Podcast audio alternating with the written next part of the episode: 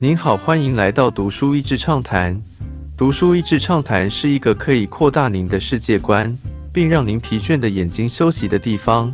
短短三到五分钟的时间，无论是在家中，或是在去某个地方的途中，还是在咖啡厅放松身心，都适合。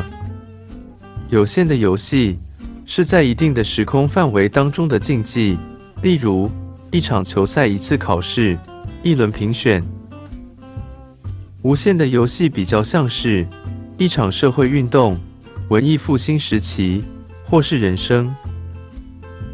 作者游走者哲学与理论当中的论述，真的不是那么好读，但它就是有那种哲学家让你形塑新的世界观的一种功力。也难怪这个在西方游戏研究当中一直是经典。畅销书作家 Simon Sinek 去年基于这个点，延伸成推动无限型思考 （Infinite Mindset） 的领导力与组织，果然又畅销了。看到 vs 看见，作者在书中也讲到一个观点：所谓的看到 （look） 跟看见 （see） 的差别。To look is to look at what is contained within its limitations. To see is to see the limitations themselves. 看到是看到有限范围当中的事物，而看见是能够察觉到这些限制本身。察觉框架才能跳脱框架。很巧的是，几天前才在跟同事分享我对于组织管理的一个感受。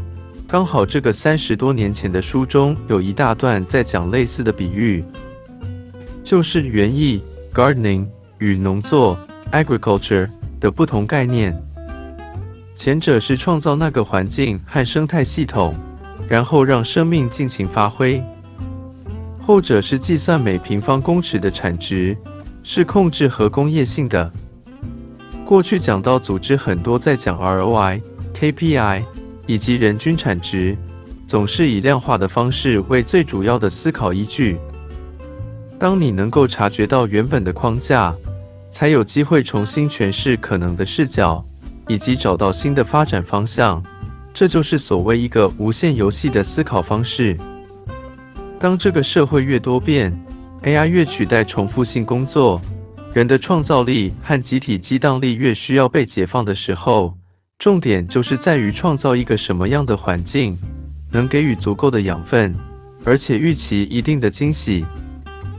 当然，组织还是必须能创造价值，以及有客观衡量的方式。